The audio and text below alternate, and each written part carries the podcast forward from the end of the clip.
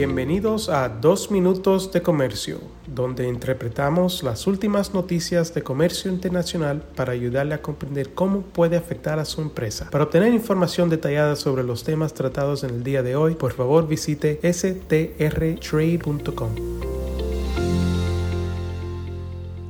Mi nombre es Juan Moreno y soy el director de regulación aduanal en el despacho de Sandler, Travis y Rosenberg en nuestra oficina de San Francisco, California.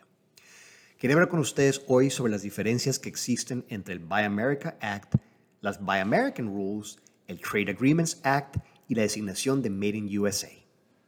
La ley Buy American requiere que un producto manufacturado se fabrique en los Estados Unidos y que al menos el 55% del costo de los componentes de ese artículo sea atribuible a los componentes estadounidenses.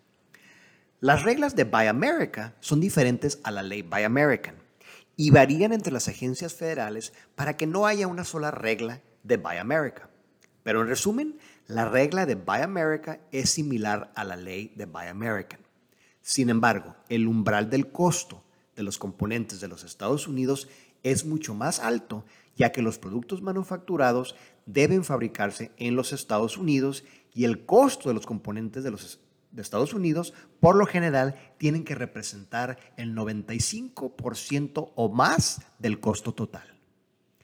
El Trade Agreements Act requiere que los productos se transformen sustancialmente en los Estados Unidos o en un país miembro del Trade Agreements Act.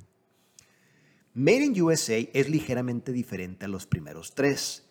Made in USA no solo se aplica a las empresas que hacen negocio con el gobierno federal, como típicamente los primeros tres, sino a todos los productos que se venden en los Estados Unidos. Y Made in USA se rige por la Comisión Federal de Comercio.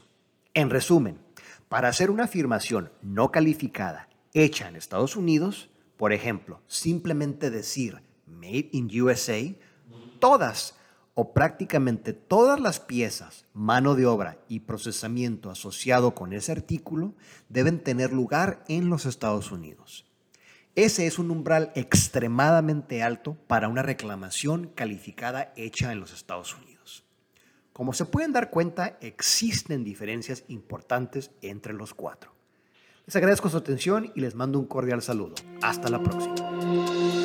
Con profesionales en nueve oficinas, Sandler, Travis Rosenberg es la firma de abogados más grande del mundo dedicada a asuntos legales de comercio internacional, aduanas y exportación.